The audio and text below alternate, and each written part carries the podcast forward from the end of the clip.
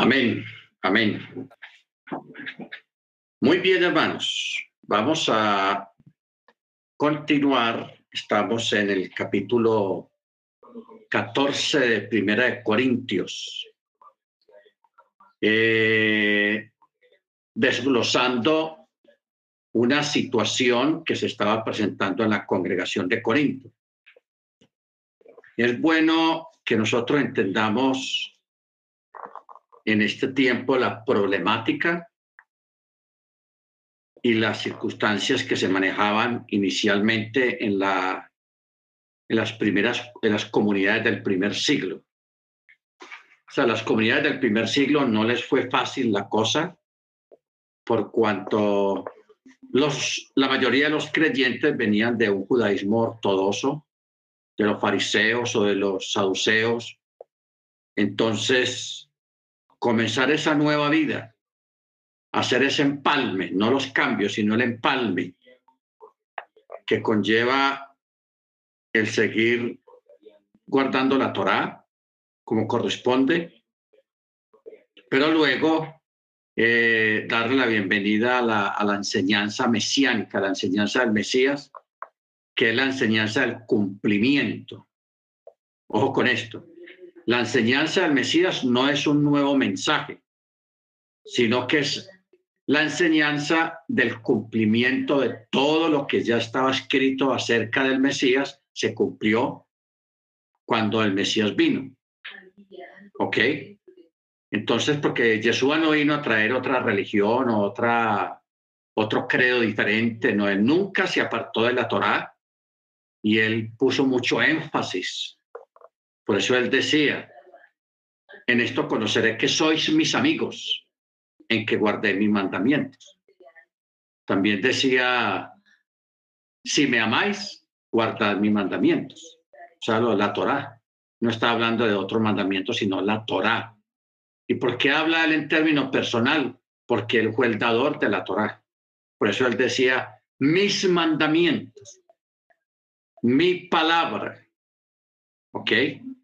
Eso es, lo debe de, contextualizar usted muy claro cuando él decía mis mandamientos, mi palabra, porque él fue el dador de la palabra, de la Tanakh. Bendito sea el nombre del Eterno. Entonces, a raíz de eso, hermanos, pues se desarrolló todo eso, esa problemática del acoplamiento, del, complemento de todo. Entonces, como también venían muchos creyentes de afuera, o sea, de la casa de Israel, que venían del gentilicio, no extranjero, sino el gentilicio de descendientes de la casa de Israel que no estaban practicando Torah. ¿Ok? Entonces, muchos de ellos creyeron, muchos de ellos eran descendientes de, de israelitas Baruch Entonces, eso trajo muchos problemas en las primeras congregaciones. Una de las congregaciones que dio mucho que hablar y mucho problema con Pablo fue precisamente la congregación de Corinto, por los problemas y las cosas que se estaban suscitando en esta congregación por eso Pablo escribe estas dos cartas, primera y segunda de, segunda de Corintios. Amén. Dentro de la problemática que vivían había, estaba el tema de las lenguas. El tema de las lenguas, que estaba ocurriendo de que allí estaban maximizando y estaban poniendo muy en alto a todos aquellos creyentes de esta comunidad que hablaban en lenguas. ¿Ok? Lo estaban poniendo muy arriba, en mucha estima, y a los que no hablaban en lengua lo estaban discriminando y los estaban instigando a que hablaran en lenguas que... Entonces, de ahí vienen muchos pensamientos, eh, muchas doctrinas en muchas comunidades. Hay comunidades que enseñan y dicen que la señal de que una persona ha recibido el Espíritu Santo es que habla en lenguas. Eso es una, una doctrina. La escritura no dice eso. La doctrina habla del don de lenguas, pero no dice que la señal de que una persona recibió el Espíritu Santo es que habla en lenguas, como queriendo decir de que todo el mundo tiene que hablar en lenguas y eso no es así. Pablo mismo lo está aclarando en este capítulo de capítulo 14 de Primera de Corintios. ¿Ok? Por eso eh, él decía que si no, si alguno habla en lenguas, pero no hay intérprete, que mejor calle en la congregación. Y también dice de que los que vayan a hablar en lenguas, que sepan que tienen un intérprete, no hablen al mismo tiempo los dos o tres, sino que hablen por turno. O sea, aquí estamos hablando de un control del don, no de un descontrol, sino de un control del don. Pero dentro de ese control está de que si no hay quien interprete, si no hay intérprete que interprete esas lenguas, que mejor se quede callado. ¿Ok? Lo otro, hermanos, es de que, por eso es, eso es lo que dice acá, por ejemplo, en verso 27, dice, si alguien habla en lenguas desconocidas, que sean dos o a lo más tres. Ojo, dos, mucho tres. Y por turno. Y que uno interprete. Pero si no hay intérprete, guarde silencio en la congregación israelita y hable para sí mismo y para su Elohim. ¿Ok? Entonces, esto contrasta mucho con lo que se ha venido viviendo a través de los tiempos, en este tiempo, de que puedan haber al mismo tiempo 20, 30 personas en una congregación grande hablando en lenguas, completo desorden, uh, y interfiriendo en lo que Pablo está diciendo. O sea, yo quiero que usted lo tenga muy claro. Ahora, yo sé que de pronto usted puede preguntarse, bueno, entonces, ¿quién, quién puede interrumpir lo que, lo que el Eterno quiere hacer en un servicio? Mm, señor, aquí está hablando de que el, el don de lengua es un don, no una señal. Tenemos que empezar a, a establecer las palabras, cómo suenan y qué es lo que significa cada palabra. El don de lenguas es un don, no una señal. Y cuando se habla de que es señal, está hablando de que es señal para los incrédulos, no para los de adentro, la congregación. Entonces, cuando le dicen a un creyente o se le enseña a la gente de que la lengua es una señal de que una persona recibió el Espíritu Santo, entonces eh, está equivocada. Esa persona está equivocada porque eso no lo dice la Escritura. La Escritura solamente dice que es señal a los incrédulos no más. Y si alguno va a hablar en lenguas o algunos van a hablar en lenguas, que sean dos, mucho tres. Y por turno. Por turno. ¿Qué quiere decir eso de por turno? Que una persona puede tener control del don. Porque cuando hablamos de un don, el, ese don tiene que ser administrado tiene que ser controlado para no crear desorden en el servicio. ¿Estamos? Para no crear desorden en el servicio. Entonces, por eso el verso 28 dice, si no hay intérprete, guarde silencio en la congregación y hable para sí mismo y para su Elohim. Entonces dice, dejen, verso 29, permitan que los neviim, o sea, los profetas, los predicadores, hablen dos o tres por turno y los demás disiernan sus palabras, o sea, examinen sus palabras. O sea, se, aquí está hablando de dos dones al mismo tiempo. Primero, los que predican o enseñan la palabra en enseñanzas profundas y de mucha edificación Pero estos que anuncian estas palabras de edificación a través de otros hermanos que tienen el don de discernimiento, porque el, el discernimiento es un don de discernir. En este caso, discernir qué? Discernir la enseñanza profunda que se ha dado. ¿Ok? Baruch Bendito sea su nombre. Ahora, popularmente en el mundo cristiano se enseña mucho de que antiguamente nunca descendió el Espíritu Santo sobre nadie, que eso solamente comenzó en Hechos 2, capítulo 2. Eso es mentira. Yo aquí extraje unos cuantos textos donde vamos a mirar que el Espíritu Santo antes de Machía, antes de Cristo, sí se derramó sobre mucha gente, sobre mucha gente. Y si nosotros miramos todos estos textos, en ninguna de estas personas hablaron en lenguas.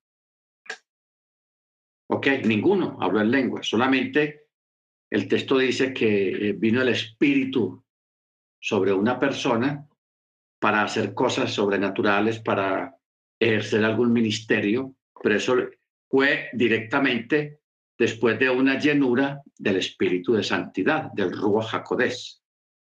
Vamos primero con un texto que está en Éxodo, imagínense, de Éxodo. Éxodo capítulo 31, en el verso 3.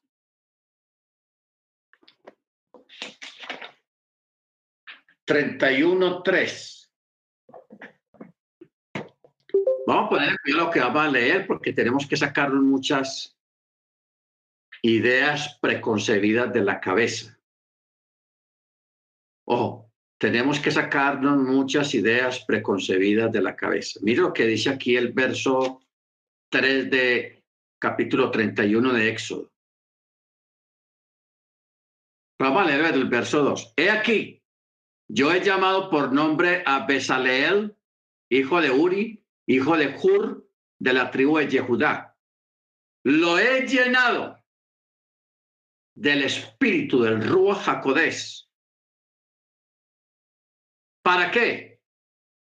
Para que tuviera sabiduría, inteligencia, ciencia para toda clase de obra artística. O sea, el Eterno llenó de su rúa jacodés a una persona y de una forma sobrenatural lo capacitó para hacer diseños, labrar el oro, la plata y el bronce, para grabar piedras de engaste, entallar madera, para realizar ese tipo de oficios que eso no lo hace cualquiera.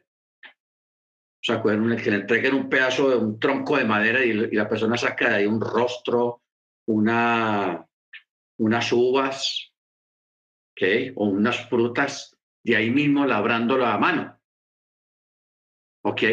Para ese tipo de cosas que eran para el templo, el Eterno llenó de su espíritu a esta persona que se llama Besaleel para hacer este trabajo. ¿Ok? Perdón. Para hacer este tipo de trabajo. Y ahí dice muy claro, fue lleno, lo llenó del Espíritu Santo. Y ahí no dice que la persona habló en lenguas para poder decir que ella puede ir a tocar la madera o a, trabajar con el oro, no. Lo llenó del Espíritu Santo para que realizara esas cosas. Ahí mismo en, en Éxodo capítulo 35, en el verso 31, dice, y lo ha llenado del Espíritu Santo en sabiduría, inteligencia, ciencia y en toda suerte de obra. Bueno, bueno. Ahora vamos para números capítulo 11. Números 11, verso 17. Dice, ojo con lo que vamos a leer acá. Yo descenderé y hablaré allí contigo y tomaré del espíritu que está en ti, del Rúa, que está en ti, y lo pondré sobre ellos para que soporten contigo la carga del pueblo y no la lleves tú solo. O sea, inicialmente el Eterno ungió con su Espíritu Santo, con el Ruach Jacodés, a Moche. Y de verdad Moche tenía, estaba lleno del, del Ruach. Entonces, el Eterno puso a unas personas que le colaboraran a él y llevaran la carga con él de la congregación. Entonces el Eterno sacó del mucho rúa que tenía Moche y también de ahí le dio a estos colaboradores. ¿Ok?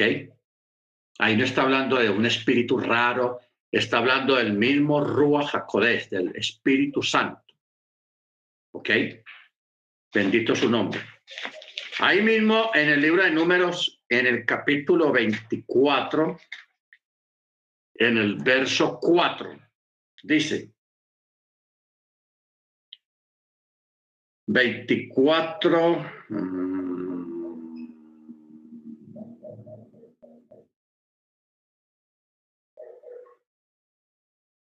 números 24, 2, perdón, no era 4, sino 2, 24, 2. Mire lo que dice. ¿Y sobre quién? Balaam. Era Balaam. Dice, y alzando sus ojos Balaam, vio a Israel acampado por sus tribus y el espíritu del Eterno, el Espíritu Santo, fue sobre él. ¿Ok? Fue sobre él, o sea, vino sobre él el Espíritu Santo. Y empezó a profetizar. O sea, a dar profecías. Por eso él dijo, oráculo de Balaam, hijo de Beor, oráculo del varón con ojos de clara visión, oráculo del que oye los dichos de Yahweh, que contempla la visión del Shaddai, caído, pero con los ojos abiertos. Y ahí comenzó a dar... Este es el caso cuando lo contrataron para que maldijera al pueblo hebreo, pero el Eterno los llenó del Espíritu Santo para que más bien, para que los bendijera. ¿Ok? Para que los bendijera. Ahora, el hecho de que Balaam haya sido lleno del Espíritu Santo, eso no lo hace apto para ser salvo. ¿Ok? Ojo con eso. Porque es que también en, comunidades dicen que para poder ser salvo hay que ser lleno del Espíritu Santo. Mas, sin embargo, Balaam, semejante joyita, el Eterno en su momento lo llenó del Espíritu pero luego él murió mal porque su corazón se fue tras de la codicia, se volvió codicioso de ganancias. Entonces, él, no vamos a decir que se salvó o no se salvó, pero no lo determina el recibir el Espíritu Santo. Entonces, ¿por qué no preguntarnos por un momento qué es lo que tiene que hacer una persona o qué necesita una persona ahora con el conocimiento que tenemos para ser salvo. ¿Qué es lo que necesita? Unos dirán, ah, no, que ser bautizado en el nombre de Jesús. Ah, no, tiene que recibir el Espíritu Santo. Ah, no, tiene que creer en Jesús. Lo que una persona necesita para entrar al reino, a la salvación, es guardar mandamiento, creer en Jesús y andar en, en el camino sin apartarse ni a derecha ni a izquierda. ¿Ok? Ya lo de el Tevilá, lo de el Ruach el Espíritu Santo, eso está dentro ahí. Pero el ser bautizado o recibir el Espíritu Santo no es el ticket, no es el tiquete para ser salvo. Eso está dentro de todo. Pero lo principal es Torah y la fe en Yeshua. Guardar mandamiento y la fe en Yeshua. Amén. Baruch. Jueces, capítulo 3.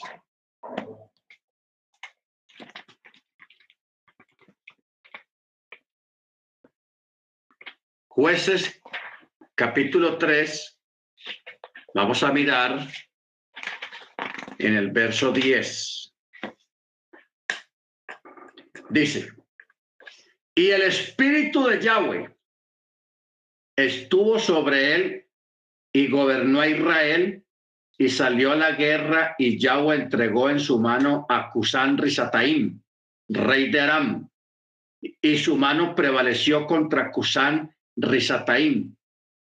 Luego la tierra reposó cuarenta años y murió Otoniel, hijo de Cenés, hijo de Cenés. O sea, fue un rey que el Eterno en su voluntad lo llenó del Espíritu Santo y se levantó contra un reino que se llama Cusán Risataim, rey de Aram. Y luego de esa guerra, Israel tuvo 40 años de paz, de paz, muy buenos. ¿Por qué? Porque había un rey lleno del Espíritu Santo. ¿Ok? Había un rey que estaba lleno del Espíritu Santo. Entonces, eh, en este tiempo, hermanos, al menos aquí en Colombia, nosotros en Colombia, que tenemos esta disyuntiva de las elecciones presidenciales, ah, uno va a la Biblia, va a la escritura, que habla acerca de esos temas. Entonces uno, uno lee y dice, y en Proverbios dice, cuando un rey bueno, cuando un hombre bueno es elegido como rey, y el hombre es justo y es bueno y tiene temor al cielo, el país vive en paz, vive en prosperidad, vive en bueno. ¿Por qué? Porque hay un rey justo. Pero cuando hay un rey malo, cuando un mal rey reina, viene la desazón, viene la pobreza, viene la violencia y la gente no vive en shalom, no vive en paz. ¿Por qué? Porque hay un mal rey que no tiene temor a Dios, no tiene temor de hacer cosas malas, no tiene temor de abusar del poder que tiene, etcétera, etcétera. Entonces, le va mal, a todo el pueblo le va mal. Bendito sea su nombre. Por eso es que el apóstol Pablo nos recomienda que oremos por los gobernantes, no importa quién sea, si nos gusta o no nos gusta. Que orar por los gobernantes para que, mire cómo dice, para que podamos vivir quieta y reposadamente.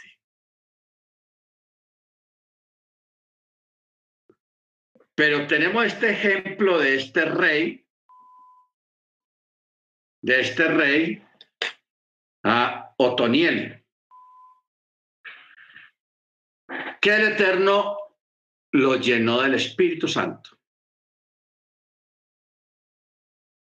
Y como el Eterno sabe todas las cosas, lo mandó para que fuera a la guerra contra un mal rey, un reino malo, eh, un rey malo, Kusan Ruta uh, Risataim, un rey malo que de pronto le iba a estorbar a Israel con el tiempo, entonces el Eterno dijo, no, vamos a cortar de, de una.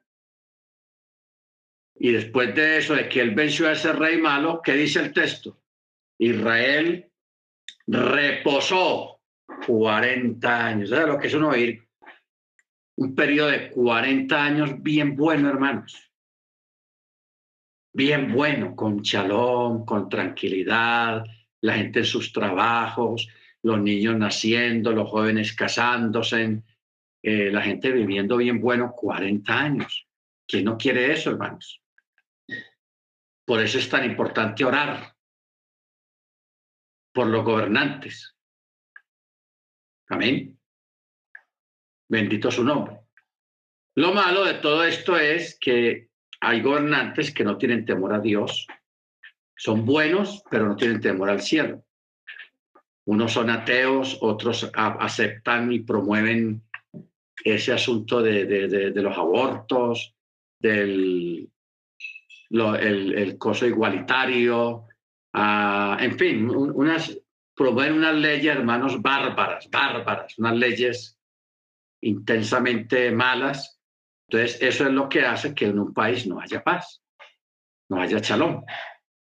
Baruachén. Muy bien, ahí mismo en Jueces capítulo 6, verso 34. Dice, entonces el espíritu del, del Señor revistió a Gedeón, el cual resonó el chofar y se juntaron los avieseritas en pos de él. Usted se acuerda de Gedeón. Gedeón era un tipo alto, bien parecido, pero más cobarde y más miedoso.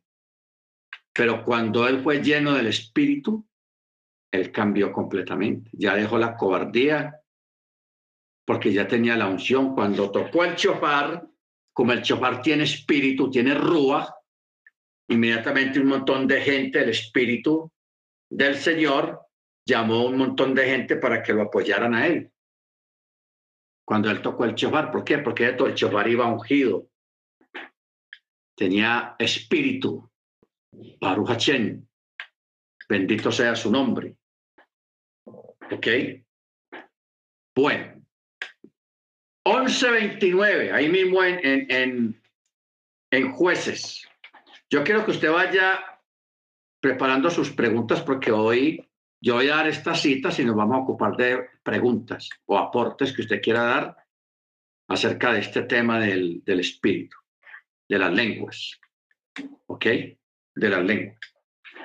11.29 dice, y el espíritu del Eterno o el Espíritu Santo vino sobre Jefté, el cual atravesó Galaad, Manasés, pasó a Mispa de Galaad y de Mispa de Galaad fue hacia los hijos de Amón.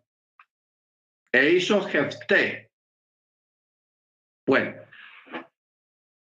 aquí dice claro, y el Espíritu Santo o el Espíritu de Yahweh vino sobre Jefté. Hasta este momento no hemos visto ningún texto que haya dicho y habló en lenguas. No, simplemente recibieron autoridad, mucho valor para hacer cosas grandes en la presencia del Eterno. Capítulo 13, 25 dice, y el espíritu de Yahweh comenzó a impulsarlo en los campamentos de Dan, entre Sora y Estaol. O sea, aquí estamos hablando de Sansón. Sansón recibió esa fuerza sobrenatural por el Espíritu Santo. ¿Ok? Él no comía espinacas ni nada de esas cosas como Popeye, sino que él fue investido por el Ruach HaKodesh y el don que él tuvo fue una fuerza sobrenatural. Una fuerza que no tenía las demás personas. Bendito sea su nombre. Ahí mismo en el 14.6 dice, y el Espíritu Santo lo invadió y lo destrozó como quien destroza un cabrito sin tener nada en su mano, pero no contó a su padre ni a su madre lo que había hecho. O sea, Sansón cuando estaba pequeño, lo que está diciendo acá es cuando estaba chiquito, un jovencito, le salió un león y trató de atacar y dice que el Espíritu Santo vino sobre Sansón en ese momento y cogió a ese león y lo, lo destrozó todo, pero él no, se, no le dijo a nadie lo que había pasado, sino que él se quedó callado, no se le dijo ni al papá. Por eso dice, y el Espíritu Santo lo invadió y destrozó como quien destroza un cabrito sin tener nada en la mano, pero no le contó a su padre ni a su madre lo que había hecho. Tenaz. Está hablando de Sansón. Bueno, vamos ahora a Primera de Samuel 10. Primera de Samuel 10, verso 6. Dice, entonces el Espíritu de Santo o el Espíritu de Yahweh vendrá sobre ti con poder y profetizarás con ellos y serás cambiado en otro hombre. Cuando te sobrevengan estas señales, haz lo que te venga a mano porque Elohim está contigo. Esto es Saúl. Saúl.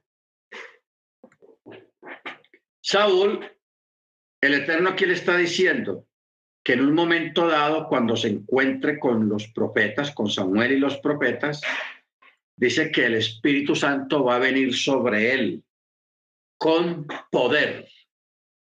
Mire que estas palabras son las mismas que hay en el Nuevo Testamento y recibiréis poder cuando haya venido sobre vosotros el Espíritu Santo. O sea, aquí está ratificando lo que el Eterno mismo ha dicho en la Escritura. Yo soy el mismo ayer, hoy y por todos los siglos. O sea, aquí está diciendo el Eterno ahí que Él no cambia. Él no cambia. Él es el mismo, el mismo que llenó del Espíritu Santo a estas personas, es el mismo que llenó del Espíritu Santo allá en Pentecostés y que está llenando de dones, porque esta es la área, este es el, el, siglo de los dones del Espíritu Santo, los dones del Ruach Jacodés. Este es el tiempo. Por eso mire cómo dice, el Espíritu Santo vendrá sobre ti con poder y comenzarás a predicar, a profetizar con ellos y serás cambiado en otro hombre. Aquí, aquí, aquí hablamos ya del cambio que el, primeramente la obediencia a la Torah, la fe en Yeshua y el Espíritu Santo obra en una persona, lo cambia, la cambia.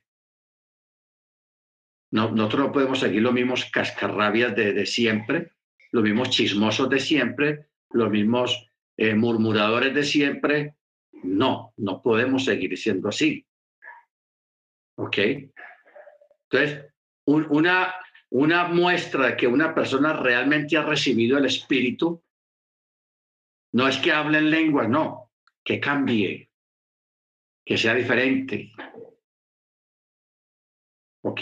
Que tenga el fruto del Espíritu porque el recibir el Espíritu, la persona produce un fruto. ¿Cuál es el fruto? Gozo, paz, paciencia, benignidad, longanimidad, templanza, fe y amor. Ese es el fruto. Baruch Amén. Luego en el verso 10, ahí mismo en el capítulo 10 dice, y cuando llegaron al collado, he aquí la compañía de profetas salió al encuentro ¿De quién?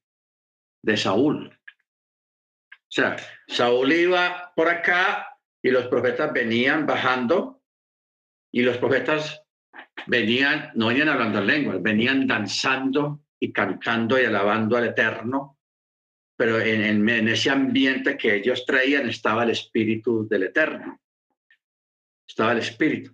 Entonces, cuando se encuentran con Saúl, Saúl fue lleno también de ese mismo espíritu y comenzó también con ellos a danzar y a alabar al Eterno y a profetizar y fue transformada su vida. Se transformó en otro hombre, un hombre valiente, un hombre de valor, un hombre de fe. Amén. Ojo con eso. Ahí también capítulo 11, verso 6. Dice, al oír estas palabras, el Espíritu Santo vino poderosamente sobre Saúl y su ira se encendió en gran manera. ¿Ok? Una más llenura del Ruach Jacodés. Segunda de Crónicas 15.1.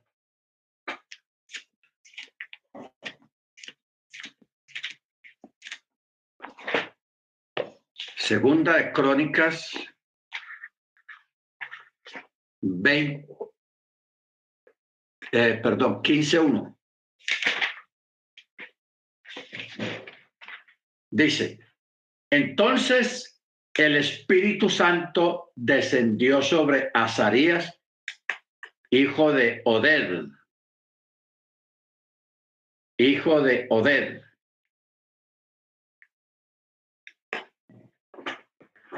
Bueno, yo quiero, hermanos, que miremos un detalle aquí. Porque uno mirando todos estos casos, uno se da cuenta que en determinado momento el Espíritu del Señor, el Eterno, para darle un mensaje a alguien, unas palabras a alguien, a través del Espíritu Santo, unge a una persona con el Espíritu Santo y le da unas palabras para que se las diga a la otra persona. Y muchas veces la persona ni se da cuenta lo que está diciendo la otra persona sí se sintió aludida. Uy, me dijo eso, uy, tenaz, me, me dijo eso. Entonces, la otra persona realmente a veces ni se da cuenta qué fue lo que dijo. ¿Por qué? Porque el espíritu tomó la lengua, la palabra, la voz de esa persona para que el otro la escuchara, porque era un mensaje muy importante para la otra persona. Este tipo de eventos ocurre mucho y uno no se da cuenta realmente. No se da cuenta. Entonces, por eso, usted, todos nosotros solamente dejémonos usar por el Eterno. déjese usar. ¿Ok? No, no se retraiga cuando el Eterno quiere hablar a través de usted, no se retraiga ni se resista tampoco, sino que deje fluir el Espíritu, porque muchas veces, ¿cuántas veces uno, por ejemplo, uno prepara una enseñanza y uno la tiene toda organizada ahí en el papel, listo para uno desarrollarla y expresarla? Pero a veces uno se da cuenta de que la enseñanza se va por otro lado. Se va por otro lado. Y uno no puede parar. Y uno trata de volver otra vez y nada, eso se va por otro lado. ¿Qué quiere decir eso? Que el Espíritu quería hablarle a algunas personas que estaban ahí en los oyentes y por eso lo desvió a uno del tema, lo sacó a uno del tema para enfocarlo en otra cosa, porque el Eterno necesitaba hablarle a esas personas a determinadas personas. Eso ocurre mucho, hermano, eso es muy común. Baruch Capítulo 20, verso 14. Dice, entonces el espíritu de Yahweh descendió en medio de la congregación. Ojo. El Espíritu Santo descendió en medio de la congregación sobre Ja Jaciel, hijo de Zacarías, hijo de Benaía, hijo de Geriel, hijo de Matanías, levita de los hijos de Asaf. ¿Para qué lo ungió? Para hablarle al pueblo. ¿Qué fue lo que dijo? Oír con atención todo Judá, habitantes de Jerusalén, y tú, rey Josafat. Así os dice Yahweh, no tema ni os amedrentéis a causa de tan gran multitud, porque la batalla no es vuestra, sino del eterno. Había un enemigo tenaz, grande, numeroso. Y Josafat, con unos cuantos soldados ahí, llenos de miedo, porque eran 10 a 1, más o menos 10 a 1, todos tenían miedo, estaban preocupados, entonces el Espíritu Santo descendió en medio de la congregación y usó a una persona para hablar. ¿Qué fue lo que dijo? Palabras de ánimo al pueblo. No teman ni, ni, ni tengan miedo a causa de ese enemigo tan grande que hay al frente de ustedes, porque la batalla no es de ustedes, sino de Yahweh. Amén. Eso, hermanos, es un don. Palabra de sabiduría, palabra de ánimo. Porque hay veces que el pueblo o una persona necesitan escuchar unas palabras de ánimo. ¿Ok? Entonces, el Eterno, a través del Espíritu, usa a las personas para eso y se quedan con ese don. Si usted se pone a mirar, hermanos, hoy en día los equipos de fútbol, increíble, adoptaron eso. Los de baloncesto, los de béisbol, o sea, todos los equipos de, juegos profesionales, el dueño del equipo, de la franquicia, ellos siempre contratan un animador, llamémoslo así, un animador, un motivador que esa persona, después de que los jugadores han, tenido su entrenamiento físico y todas esas cosas, los llevan a, un lugar bien cómodo y allí está el motivador. Muchachos, ustedes pueden dar más y empieza a hablarles y hablarles y hablarles. Y esos muchachos de verdad, esos atletas de verdad, de la nada sacan fuerzas, de la nada sacan ánimos y salen adelante y triunfan y ganan juegos ¿Por qué? Porque hay alguien que lo está motivando, pero a un nivel profesional. Entonces, ese tipo de personas viven de eso y son profesionales en eso y ganan dinero con eso, porque ellos les pagan. Que el equipo perdió, le dice el patrón. Ahí tiene mucho trabajo con los muchachos. Mira que perdieron. Están con el, con el ánimo caído. Entonces el hombre va y les habla y les habla, porque es una, una persona que tiene la elocuencia y las palabras y la forma motivacional para levantar el ánimo a esos muchachos. O sea, eso hoy en día existe a nivel humano, pero ya a nivel espiritual, a nivel poderoso, a nivel del Rúa Jacodés, es para cosas más grandes que un partido de, algún deporte. Amén. Bendito su nombre. Todo esto lo hace es el Rúa Jacodés. Esto lo que está haciendo acá este, este, este señor. No teman, ni os amedrentéis. O sea, no tengan miedo a causa de esa gran multitud, porque la pelea no es de ustedes, es del Eterno. El mismo Josué y Caleb ellos intentaron hacer algo así cuando el episodio de los, de los espías. Unos espías estaban dando un informe malo acerca de la tierra prometida. Y Josué y Caleb trataron de hablarle al pueblo. Mira las palabras que él dio, los comeremos como pan. Ellos serán como, como langostas ante nosotros y, en fin, tratando de motivar al pueblo, pero el pueblo no quiso escuchar no tenían espíritu de sencillez, de oír palabra del Eterno. Amén. Bendito sea el nombre del Eterno. Capítulo 24, verso 20 dice, entonces el espíritu del Eterno revistió a Zacarías, o sea, lo llenó de su espíritu, hijo del sacerdote Joyada, quien presentándose ante el pueblo les dijo, así dice Yahweh, ¿por qué traspasáis los mandamientos de Yahweh? No prosperaréis, porque por haber abandonado a Yahweh, Él también os abandonará. Palabra dura. ¿Ok? Muy bien, hermano. Yo he escogido estos textos porque son muchos más para recordarles a ustedes que el Eterno ha sido el mismo ayer, hoy y por siempre. Él no ha cambiado. Los que han cambiado son las doctrinas y las enseñanzas, eso sí lo han cambiado.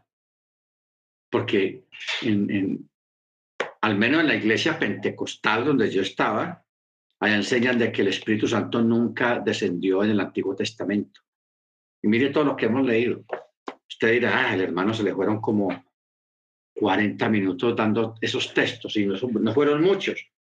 1, 2, 3, 4, 5, 6, 7, 8, 9, 10, 11, 12, 13, 14, 15, 16 versículos que leímos apenas y son muchos más.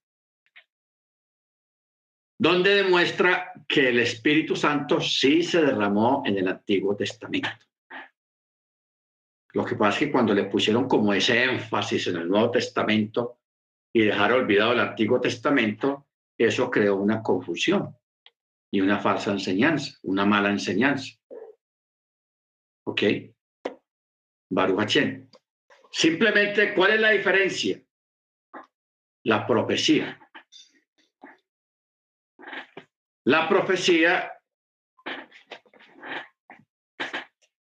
que en este tiempo sí iba a haber una mayor manifestación del Espíritu Santo entre los creyentes. Iba a haber una mayor, por eso dice, y acontecerán los postreros, porque los postreros días, ¿cuándo comenzaron los postreros días? Los postreros días no están comenzando ahora que porque hay una guerra por allá y vino el COVID, no. Los postreros días comenzaron en la congregación del primer siglo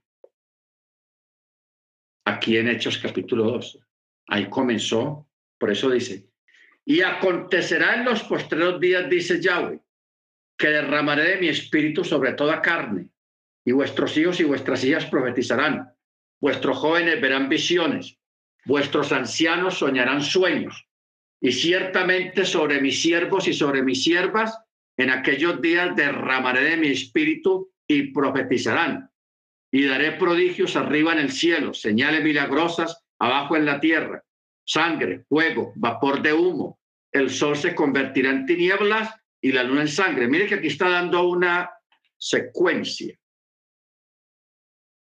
Esta parte, sangre, fuego y vapor de humo, el sol se convertirá en tinieblas y la luna en sangre. ¿De qué está hablando? ¿Qué es lo que estamos viviendo ahora en este tiempo?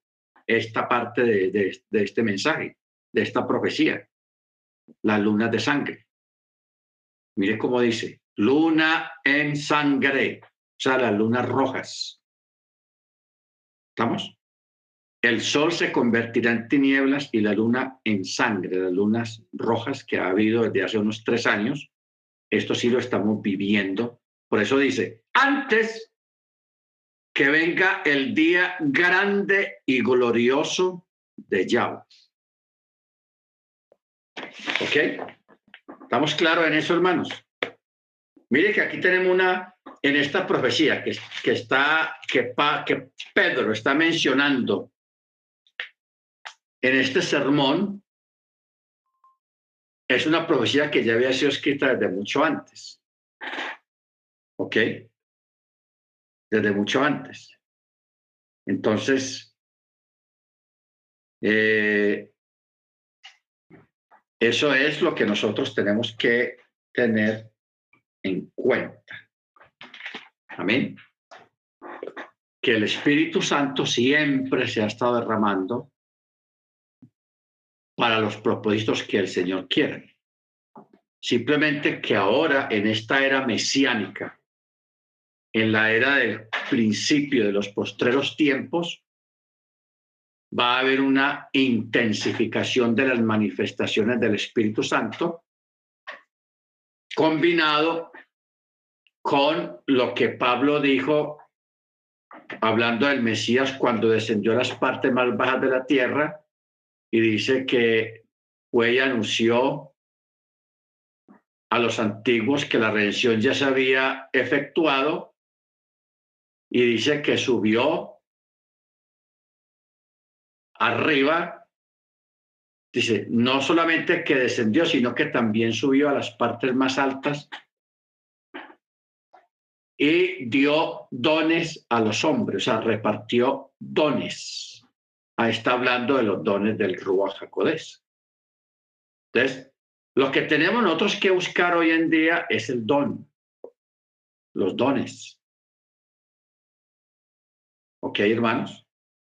Puede ser el don de lenguas, puede ser el don de interpretación de lenguas, el don de discernimiento, el don de milagros, el, don de sanidad. O sea, milagros y sanidad no es lo mismo. ¿Qué es una sanidad? Una sanidad es a través de la oración poder curar, que una persona se cure por la oración. no importa la enfermedad que sea, pero que la persona sea curada, sea sanada. Eso se hace es a través de alguien que tenga el don de sanidad. Y la operación de milagros, como dice el apóstol Pablo, se está refiriendo, por ejemplo, en, en multiplicar comida de una forma sobrenatural, de tener un accidente de una forma sobrenatural, de tener una, una, una, un desastre. Eso es operación de milagros. Por ejemplo, de tener un desastre, que una montaña se esté viniendo y que usted ore y, y se detenga todo eso, pare, no sigue. Eso es operación de milagros. Y eso existe hoy en día. Eso existe hoy en día, de tener un accidente. ¿Ok? Entonces, eso es un don. Que ese don está complementado con el don de fe. Tener una fe sobrenatural, una fe que va más allá de lo normal. Ok, hermanos. Vamos ahora a los aportes, las preguntas, los cuestionamientos, lo que usted quiera. Hágale, hágale, que aquí tenemos la escritura para responder cualquier cosa. ¿Quién es el primero que quiere hablar? A ver, mano Ángel, mano Álvaro, mana Beatriz, mana Senia. A ver los, los, los promotores de este estudio, la mana Beatriz, la mana Senia, el hermano Ángel. Chalón. Shalom, hermano. Cuando un, un siervo no tiene dones, es pecado. ¿La qué, hermano? Cuando un siervo no tiene dones, es pecado. No entiendo bien lo que dice al principio. Cuando un hermano no tiene dones, es pecado.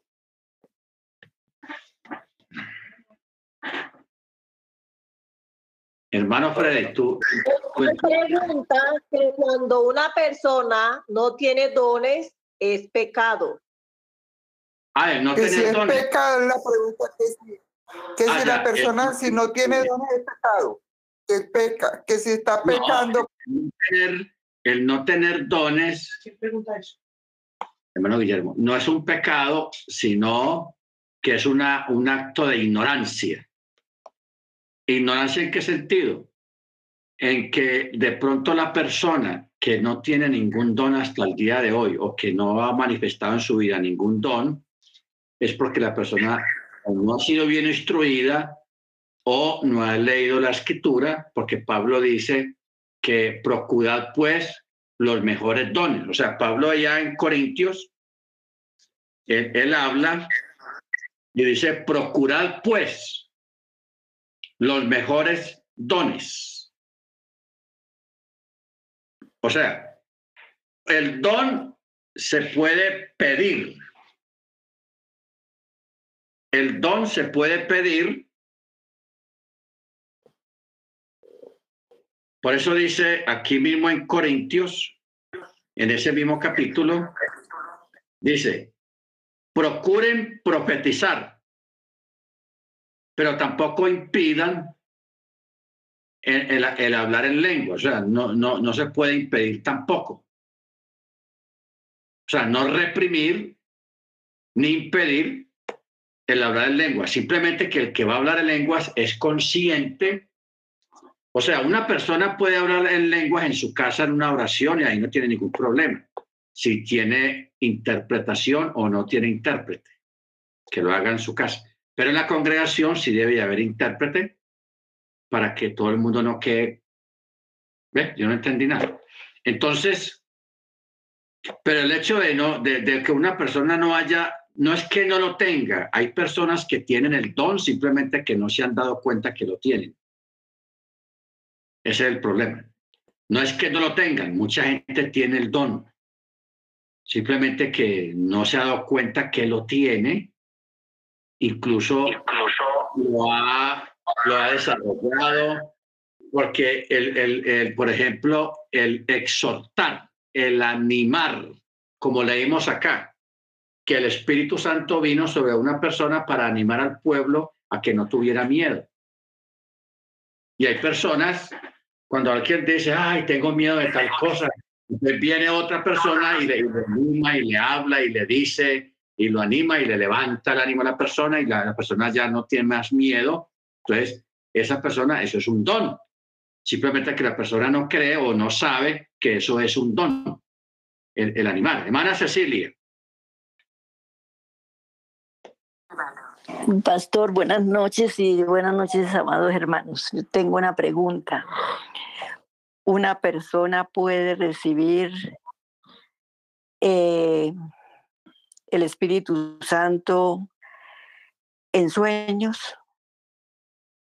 O sea, puede ser que esté uno soñando con el Eterno y dentro de ese sueño esté la persona orando, está en comunión con el Eterno y puede recibir el, Espíritu Santo en, en, como en una administración en sueño, digámoslo así. Ok, esa, esa pregunta está muy interesante y muy buena. Acordémonos de que los sueños es el primer nivel de la profecía. Después siguen las visiones y después vienen las, el ser transportado a otro lugar. Ese es el tercer nivel, pero el primer nivel son los sueños. Cuando una persona sueña que está hablando en lenguas o que está sanando o, que está eh, haciendo algo sobrenatural, eso es una antesala. O sea, el Eterno le está mostrando a la persona a través de ese sueño de que está próximo a, a, recibir una confirmación real del sueño. ¿Ok? O sea, si una persona sueña, por ejemplo, de que está predicando a una multitud y la gente está arrepintiéndose o está humillándose delante del Eterno, eso es un sueño, pero también es un preludio y una, una preconfirmación de que eso próximamente se va a presentar. No tal cual como está en el sueño, que habían 10.000 personas que usted le estaba o que la persona le estaba predicando o anunciando o animando o exhortando, no. Si no puede ser cuatro, cinco, seis personas, puede ser menos. El, el punto central aquí en un sueño, cuando una persona sueña una cosa de esas, es que es un preaviso, es algo que viene, que se está aproximando, que está próximo a pasar. A pasar. Ahora, si la persona sueña que está hablando en lenguas, que está hablando en lenguas también es lo mismo, es un preludio de que esa experiencia está próxima a manifestarse en la persona. Ahora, yo quiero aclarar algo de que yo no estoy hablando en contra de las lenguas, porque las lenguas es un don. Lo que yo estoy expresando es lo que dice Pablo aquí en capítulo 14, de que no todo el mundo necesariamente tiene que hablar en lenguas y que las lenguas no es una señal de salvación y que no todos necesariamente tienen que hablar en lenguas. ¿Por qué? Porque las lenguas es un don como lo es el don de apostolado, el don de maestro, el don de, don de sanidad, el don de operación de milagros, el don de discernimiento, etcétera, etcétera, porque son varios dones. ¿Ok? Entonces, cuando usted se vea en alguna de estas cosas, cuando una persona se vea en alguna de estas situaciones, porque yo sé que muchos de ustedes han administrado su don han edificado a otros y usted no ha caído en cuenta o, no sabe que eso es su don, que es un don que usted recibió. No es que usted sea muy inteligente, no, simplemente que usted recibió el don, pero usted no sabe que eso es un don. Porque cuando usted exhorta a una persona, puede hacerlo, porque no todo el mundo está capacitado para exhortar porque uno se ponen a pelear. cuando usted anima a una persona, que la persona está desanimado, decaído, o un grupo de personas, o una familia que está triste, y usted va donde ellos y les habla y los conforta, y el Eterno empieza a darle palabras y palabras, eso es su don, eso es un don. ¿Ok? Lo acabamos de leer aquí en estos textos que leímos ahora. Un don. Mire que uno estuvo animando al pueblo, no tengan miedo. el, bueno, y otro estaba exhortando al pueblo. ¿Ven? El uno animaba y el otro exhortaba al pueblo. O sea, lo regañaba de parte del Eterno. Entonces, eso es lo que estamos hablando de, y eso es un don. Solo que tenemos que aprender a administrar el don. Administrar el don. Pero entonces, lo que hay que sacar de la cabeza es la, doctrina, la enseñanza cristiana allá afuera de que, de que el símbolo o el síntoma de que una persona tiene el Espíritu Santo es porque habla en lenguas. Eh, nos tenemos que sacar de la cabeza eso. ¿Ok? Si usted ora por un enfermo y el enfermo se sana y eso se repite varias veces con otros enfermos, ¿qué quiere decir eso? Que usted tiene el don de sanidad. ¿Ok? Tiene el don de sanidad. Hay que cultivarlo, hay que cuidarlo, hay que orar para que ese don se incremente más fuerte, ya no sea un dolor de estómago, ya no sea, eh, sino sanidades más, más grandes. Me refiero, por ejemplo, una persona que tenga cáncer ya bien avanzado y que usted ore por esa persona y el cáncer desaparezca a los días eh, eh, yo me refiero a eso, incrementar la intensidad y la fuerza del tono. No quedarnos en un dolor de estómago, una diarrea, un dolor de muelas o, cosas así sencillas, sino aspirar a, enfermedades más, más grandes, más fuertes e inclusive a levantar muertos. O sea, no le, no le tengan miedo, hermanos, a levantar un muerto. Mire lo que dicen los sabios. Los sabios dicen, es más fácil levantar un muerto que corregir a un chismoso, a una persona que tiene el, defecto de la murmuración. O sea, curar a un murmurador es más complicado que levantar un muerto. Los sabios se meten más fácil a levantar un muerto que a tratar de corregir y curar a un, a un murmurador, a un chismoso. Así son las cosas. ¿Ok? Entonces, eso es lo que debemos, debemos de descubrir. Porque realmente hay personas que piensan que no tienen ningún don porque no se han dado cuenta que lo tienen. Sí, hermana Cecilia. Pastor, es que el sueño pues no es, como usted está diciendo, no es que se sueñe hablándole a multitudes ni nada. bueno, específicamente es un sueño que sucedió hace unos años. Yo tuve un sueño, eh, yo estaba postrada de rodillas orando y en ese sueño eh, sentí que alguien venía hacia mí y colocó mi mano sobre la cabeza pero lo que yo sentí fue un estremecimiento total en todo mi cuerpo. Y yo así como que de reojo vi como unas, eh, como, si fuera Yeshua por las vestiduras. Y, pero eso es algo que se siente de una manera terrible, que uno no entiende cómo, bueno, resulta en llanto y en todo. Yo lo que sé es que me postraba y me postraba. Yo le decía, dame más, Señor, de tu espíritu. Entonces, eso que yo sentí en mi cuerpo, en mi espíritu, ese es el sueño, yo no vi otra cosa diferente y, eh, y, luego más adelante volvió a repetirse pues en otra ocasión diferente, pero yo estaba orando y vino ese poder sobre mí y eso es lo que yo sentía, un estremecimiento total en mi espíritu y en el cuerpo. Entonces, por eso preguntaba si en el sueño es posible que, que eso suceda. Claro, eso es lo que yo le decía ahora, hermana, cuando se tiene este tipo de sueños, es porque ese evento se va a cumplir, puede ser meses o semanas o años después. se va a vivir una situación de esa. No es la dimensión como uno la vio en el sueño, sino es la parte principal, de que el Eterno lo está usando a uno para en, algo muy grande y muy importante. Amén, Sí. pastor.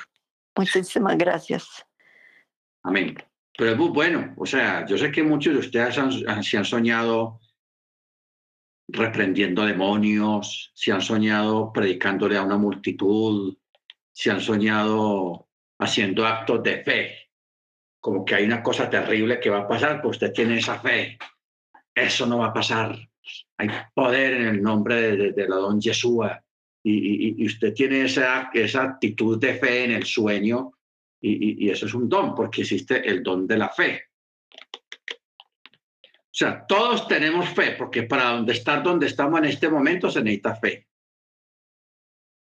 Para ustedes guardar el Shabbat, celebrar el Shabbat, usted lo hace por fe. Celebrar la fiesta del Eterno, usted lo hace por fe. Pero hay, hay un tipo de personas que reciben el don de la fe. O sea, una fe más allá de lo normal, una fe muy grande.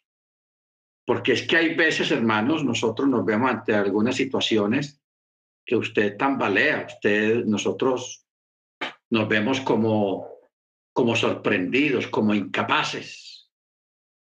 Entonces, más bien no hacemos nada, no decimos nada, pero en cambio hay otras personas que reciben ese don de fe, no importa que, que sea a mil a uno, mil contra uno, pero la persona, como, como dijo David, aunque contra mí un ejército venga contra mí, no temeré mal alguno. David, según esas expresiones, él tenía ese don de la fe. ¿Ok? Porque para uno expresar esas palabras se necesita, porque una cosa es la realidad que uno ve, los números, porque los números son apabullantes, pero el Eterno está por sobre los números, el Eterno está por sobre lo que uno vea literalmente. Por ejemplo, acordémonos de- del profeta y el siervo allá en la cueva, que lo estaban persiguiendo los enemigos, y, el siervo estaba temblando de miedo, ay, ¿qué vamos a hacer? ¿Y qué vamos a hacer? Y ese tipo de personas existen todavía. Ese tipo de personas, ¿y qué vamos a hacer? Mire, entonces Antioquia, allá, ¿para dónde nos vamos a ir? ¿Y cómo? Y, y son así, eso lo descontrola uno. Yo creo que al, al profeta lo tenía así ya loco. ¿Qué dijo el profeta? Oró al Eterno y le dijo, Señor, muéstrale a este hombre realmente cómo estamos, cuál es la realidad que estamos viviendo. Claro, el Eterno le abrió los ojos espirituales a- a- al siervo del profeta y el hombre vio lo que realmente había. Carros de fuego, cientos de carros de fuego de parte del Eterno que estaban rodeando la montaña. Entonces de ahí sale una palabra muy, muy potente. Más son los que están con nosotros que, que, con, que con los enemigos. ¿Ok? Y si Elohim con nosotros, ¿quién contra nosotros? Bendito el Eterno. Entonces,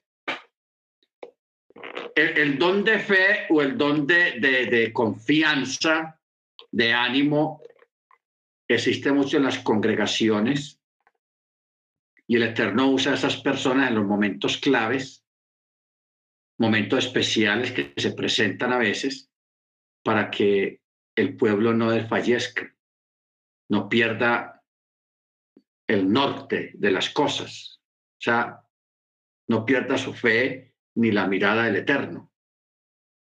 Amén. Baruch. Para esos muchachos, los, los hebreos,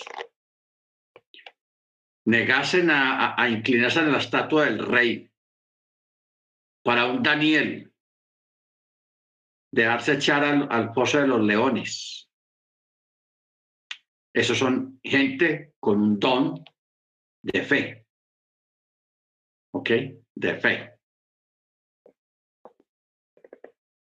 Y mire que esas personas desarrollan un espíritu de humildad y de sencillez. ¿Qué dijo Daniel? Oh rey, el Eterno cerró la boca de los leones. Ya, no dijo nada más. O sea, eso es hablar con sencillez. Amén. Hermano Freddy.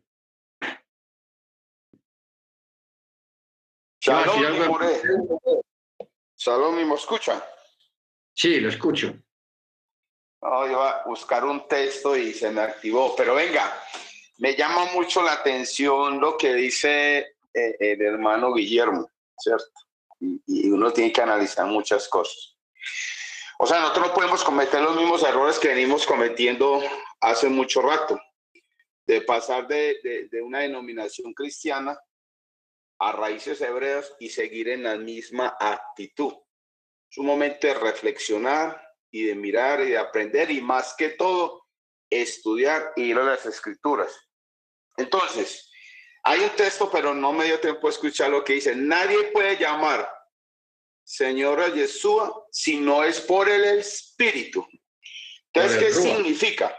Por el Ruach. Entonces, significa que todos los que estamos acá, o yo me atrevería más a decir algo más, toda obra, eh, toda creación humana del Eterno tiene el Rúa, tiene dones. Ahora, ¿qué dice la Escritura? Anda en el Espíritu y no satisfagáis los deseos de la carne. Entonces, ¿por qué no se activan los dones que el Eterno nos ha dado nuestras vidas? Por nuestra mala conducta.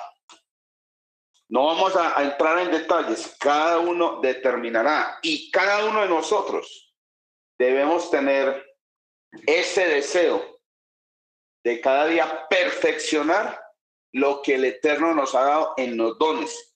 Ahora, cada uno debe determinar qué don tengo yo.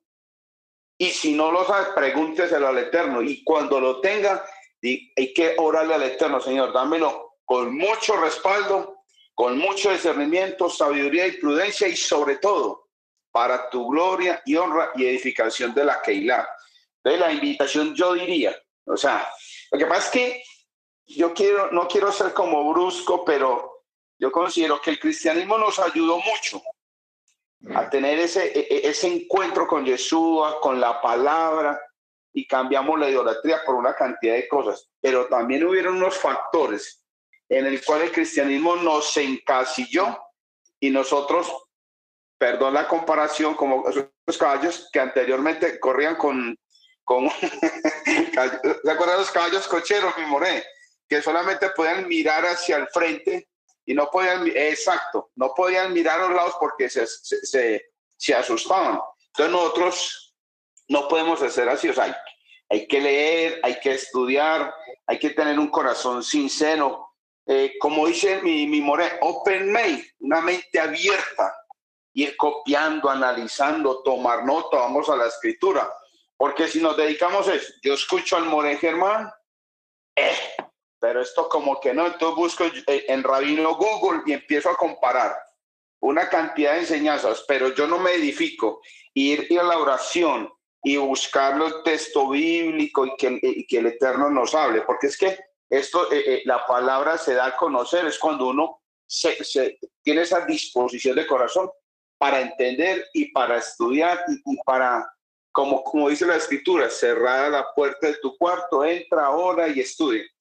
Así que no, la, la clase hoy sí, hoy sí me ha gustado. Pues muchas, pero hay unas, unas enseñanzas que eran muy, muy, muy importantes. Mi voy a decir el reporte que quiero dar. Shalom. Gracias, hermano Freddy. O sea, la, la, base de todo es, dentro de todo, es una pregunta. Y Pablo, no, Johanán, en una de sus cartas pregunta, ¿qué es pecado? Y la respuesta es, pecado es la infracción a la Torah, o sea, infringir el mandamiento. Hermano Ángel, bien pueda. Shalom, Rab, shalom hermanos. Este, Shalom, hermano. Bueno, regre regresando al tema, este, encontré una escritura que, es, que se me hace interesante. Di, está en Marcos 16, 17. Bueno, 16, Mar 16, 17. Marcos 16, 17. Dice, el que tenga muna, fe, y fuere sumergido en Tevilá de Teshuvah, recibirá la salvación de Elohim, pero el que no crea será condenado. Dice, y estas señales seguirán a los que creen. En mi nombre echarán fuera demonios y hablarán nuevas lenguas. Entonces, eso, eso es una, una parte fundamental de, de bueno, de, de, que si creemos, porque es por emuná, por fe, esa es una señal, ¿no? Aunque como dicen, es un don del Ruach HaKodesh, no, no a todos nos los, los es dado. Y se me, se me hace este, eh, hay otra escritura, Rap, que está en Hechos 19, 6, eh, donde dice, eh, bueno, desde el 3, les, preguntaron a los Talmidín, dice, en ese caso él dijo, ¿en quiénes fueron inmersos el, el Rab Shaul? Ellos respondieron, en la inmersión de Johanan. Shaul dijo, Johanan practicó una inmersión relacionada con volverse de los pecados a Yahweh pero le dijo al pueblo que pusieran su confianza en el que vendría después de este, es Yeshua. Al oír esto, fueron sumergidos dentro del nombre de Yeshua, y cuando Shaul les impuso las manos, el Ruach HaKodesh vino sobre ellos, así empezaron a hablar en lenguas y a profetizar. Entonces, eh, pues sí es una, podríamos decir. Que cuando eh, en, en, Hechos 2.38, cuando hacemos Tevilá de Teshuvah, dice ahí que recibimos el don de Ruach HaKodesh. Entonces, cuando recibimos el Ruach HaKodesh, pues el, el Ruach HaKodesh mismo nos puede o no nos puede otorgar el don de lenguas, pero no determina tampoco nuestro grado de santidad. Entonces, uno puede ser, como decía el rap, que a los que hablan en lengua les dan una posición, a los que no hablan en lengua les dan otra posición y eso no debe de ser porque si hablas o no hablas en lengua no determina tu grado de santidad delante del rey, porque puedes tener otras, otros dones y no necesariamente solo el, el don de, de, hablar en lenguas o en otros idiomas. ¿Sí está bien, Rab? Amén. Sí, dice aquí en la, la Biblia, dice, cuando Shaul había puesto sus manos sobre ellos, el Ruach HaKodesh vino sobre ellos. En el texto de dice, algunos hablaron en lenguas y otros profetizaron. Pues así está en el texto original. Y otros profetizaron. Y eran por todos unos doce hombres. Doce hombres. Muy bien, o sea, el mejor don que Pablo habla es el de profetizar.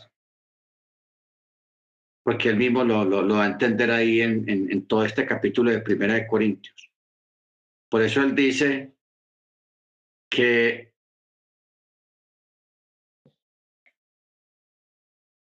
dice el verso 19, pero en la congregación prefiero hablar cinco palabras combinadas, o sea, con entendimiento para que a través de mi voz también enseñe a otros que diez mil palabras en un idioma desconocido.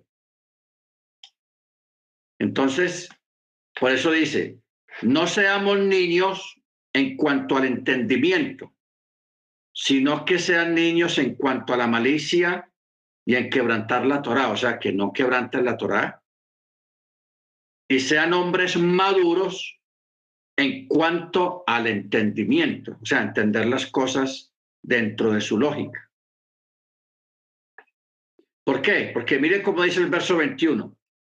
Con personas, en la Torah está escrito, con personas de diversos idiomas y en otros labios salvaré a este pueblo, pero ni aún así me oirán, dice Yahweh. Así que los idiomas son por señal, no a los creyentes, sino a los incrédulos. Pero la profecía no sirve a los incrédulos, sino a los creyentes, o sea, la edificación de los creyentes. Porque si toda la congregación israelita se reúne en un lugar y todos hablan idiomas diversos, en lenguas, y entra una visita o aquellos que son sin entendimiento en los dones, o un incrédulo, no dirán los incrédulos que son mechugoyín, o sea, que estáis locos, pero si todos profetizan, hablan palabras con entendimiento y entra una visita a un incrédulo o un indocto, será convencido por todos por las palabras y será corregido y será traído a la, a la, a la, a la fe en el Eterno. Bueno, vámonos para el verso 30. Si algo es revelado simultáneamente a otro que está sentado, calle el primero y no interrumpa. O sea, aquí está hablando de los neviín, o sea, los que hablan palabras de sabiduría. Dice, hablen dos o tres por turno y que haya alguien que disierna las palabras de ellos. Y si algo es revelado simultáneamente a otro que está sentado, calle el primero y no interrumpa. Pueden profetizar todos, uno por uno, para que todos aprendan y todos sean consolados. Los ruajim, o sea, los espíritus de los profetas, están sujetos a los profetas. Pues Elohim no, no es autor de confusión, sino de shalom y de orden, así como es de todas las congregaciones de los santos israelitas.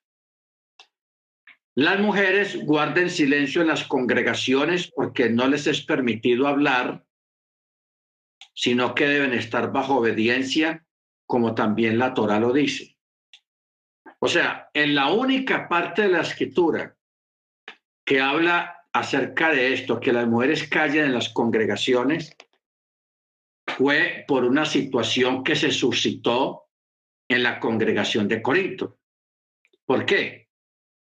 Porque antiguamente las congregaciones eran separados y todavía eso se, vive en las congregaciones ortodoxas. Los varones son aparte y las mujeres aparte. Entonces, ¿qué había? De que en la, en la congregación de Corinto algunas hermanas interrumpían al predicador o al maestro que estaba enseñando y empezaba y decía, mi hijo, hacerle preguntas al esposo que estaba al otro lado del salón, porque no, se podían estar juntos. Entonces interrumpían el servicio. Eh, hermano Ángel primero, luego la hermana Beatriz. Hermano Ángel. Rap, ya, ya tengo una duda. este, como hemos estado hablando de, de, hablar nuevas lenguas, y he estado buscando alguna escritura y, creo que estoy mal, por eso es que tengo esta duda. Antes yo pensaba que eh, una señal de que la persona había sido bautizada con Espíritu Santo y fuego era hablar nuevas lenguas, pero ahora ya lo estoy dudando, Rap. No creo que, o no sé, estoy mal. Este, creo que necesito yo, eh, pues que me sea revelado, ¿no? Porque entonces ya como que ya no, ya no coincido con, con antes, con la enseñanza cristiana, ¿no? Que uno, que uno trae, y es bueno deshacer eso, ¿no? Entonces, como que sí tengo esa duda, rap, ya. Porque antes yo creía eso, ¿no? Que una señal de que una persona había sido bautizada con el Espíritu Santo y fuego era hablar nuevas lenguas. Pero, pero la escritura no dice eso. Dice que cuando haces este Shubat recibes el don del Ruach HaKodesh. Y recibiendo el don, pues el, el mismo Ruach decide si te da la lengua o no. Y no necesariamente se trata de eso. Entonces tengo esa duda, ¿no? Ok, eso luego estaba explicando en, el lunes y hoy. En la iglesia cristiana se enseña de que la señal que una, de, que una persona recibió el Espíritu Santo es que habló en lenguas. Ustedes dicen, si una persona no, no ha hablado en lenguas todavía, le, le, dicen a ese creyente, no, usted no recibió el Espíritu Santo porque usted no ha hablado en lenguas. Entonces, eso es lo que se ha enseñado en la iglesia cristiana tradicionalmente, pero eso no es así, ni lo, ni lo hemos leído aquí tampoco, de que eso sea una señal. Lo que sí hemos leído es que las lenguas es un don dentro de los otros dones, que son más de nueve dones y ministerios que el Eterno repartió entre los creyentes. Entonces, porque yo conozco personas que tienen don de sanidad y nunca en su vida han hablado en lengua. Entonces, ese don, ¿de dónde lo recibió? ¿O cómo lo recibió? Y muchas personas que tienen otros dones muy grandes, muy fuertes, y nunca en su vida han hablado en lenguas. Entonces, ¿cómo, cómo el Eterno va a dar un don a una persona si supuestamente no hablaba en lenguas todavía? Entonces, no, esa, esa, enseñanza no es correcta a nivel escritural porque la escritura no lo enseña de esa manera. Es un don. Es un don. Y de verdad una persona recibe el don prácticamente cuando, acaba, como acaba de decir el hermano, cuando hace Techua, que hace retorno, comienza a la fe en Yeshua, comienza a desarrollar y a entender muchas cosas que antes no entendía y comienza administrar algunas cosas de una forma espontánea puede ser en consejo, puede ser en palabras de ánimo, pueden ser en reprensiones, pueden ser en un don de sanidad, puede ser un don de fe, un don de milagros, eh, eh, el discernimiento que es tan importante o el sacar demonios. Porque ¿cómo puede una persona sin hablar en lenguas sacar demonios? Y mucha gente lo hace. ¿Por qué? Porque tienen el don no necesariamente porque eh, no haya hablado en lenguas, no, no tiene el don, tiene el don. ¿Ok? El solo hecho de nosotros celebrar Chaval y las fiestas del Eterno y vivir la vida que vivimos, e, eso viene de parte del Eterno y eso es una obra del Espíritu en cada persona. Ojo con eso, es una obra del Espíritu en cada persona, porque para uno hacer lo que uno hace hoy en día, para uno vivir lo que vive hoy en día, para nosotros hablar y creer lo que creemos, eso tiene que ser una obra del, del Espíritu, que ya está en nosotros, que habita en nosotros, que vive en nosotros y es el que nos mueve cada día a tener nuestra mente, nuestro corazón y nuestro camino en, la Torá en el Eterno, porque esto no es de hombres, esto es del Rúa, es del Espíritu. ¿Ok? Porque para uno guardar Shabbat no es fácil. Habiendo tanta presión religiosa a nuestro alrededor, entonces se necesita que la persona tenga el Espíritu del Eterno para celebrar su Shabbat, ayudado, instigado y motivado por el mismo Espíritu del, Eterno, el Espíritu del Ruach HaKodesh. Bendito sea su nombre. ¿Ok? Entonces, es muy importante eso. Por eso es que el verso 37 aquí en Primera de Corintios 14 dice, si alguno se cree profeta o una persona espiritual, o sea, si alguno cree que tiene un nivel espiritual, Dice, reconozca que lo que les escribo son mandamientos de la Torá. O sea, es alajá, la Torá oral, mandamientos de la Torá de Yahweh. Pero si alguien quiere ignorar esto, que lo ignore. Te remata diciendo, así que hermanos, procuren profetizar y no impidan el hablar en lenguas, pero hágase todo decentemente y en orden. ¿Cuál es el orden? Si hay dos o tres que van a hablar en lenguas, que sean por turno y que haya intérprete. Si no hay intérprete, quede calladito mejor. ¿Ok? Entonces, aquí no está hablando de que una persona no tiene control sobre su cuerpo. El don se puede controlar. El don, los dones, usted los puede controlar, usted los maneja. Hay excepciones, hay excepciones, pero por lo general el don, uno, cada uno lo maneja, lo cultiva, lo estudia, lo escudriña, porque tenemos que ser buenos administradores de- del don que hayamos recibido. Amén. Bueno, mis hermanos, vamos a parar acá. Todavía falta mucho sobre este tema.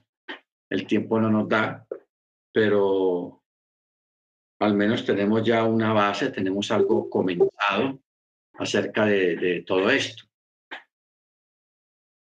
Entonces vamos a orar, vamos a darle gracias al Eterno, vamos a pedirle al hermano Freddy para que nos dirija la oración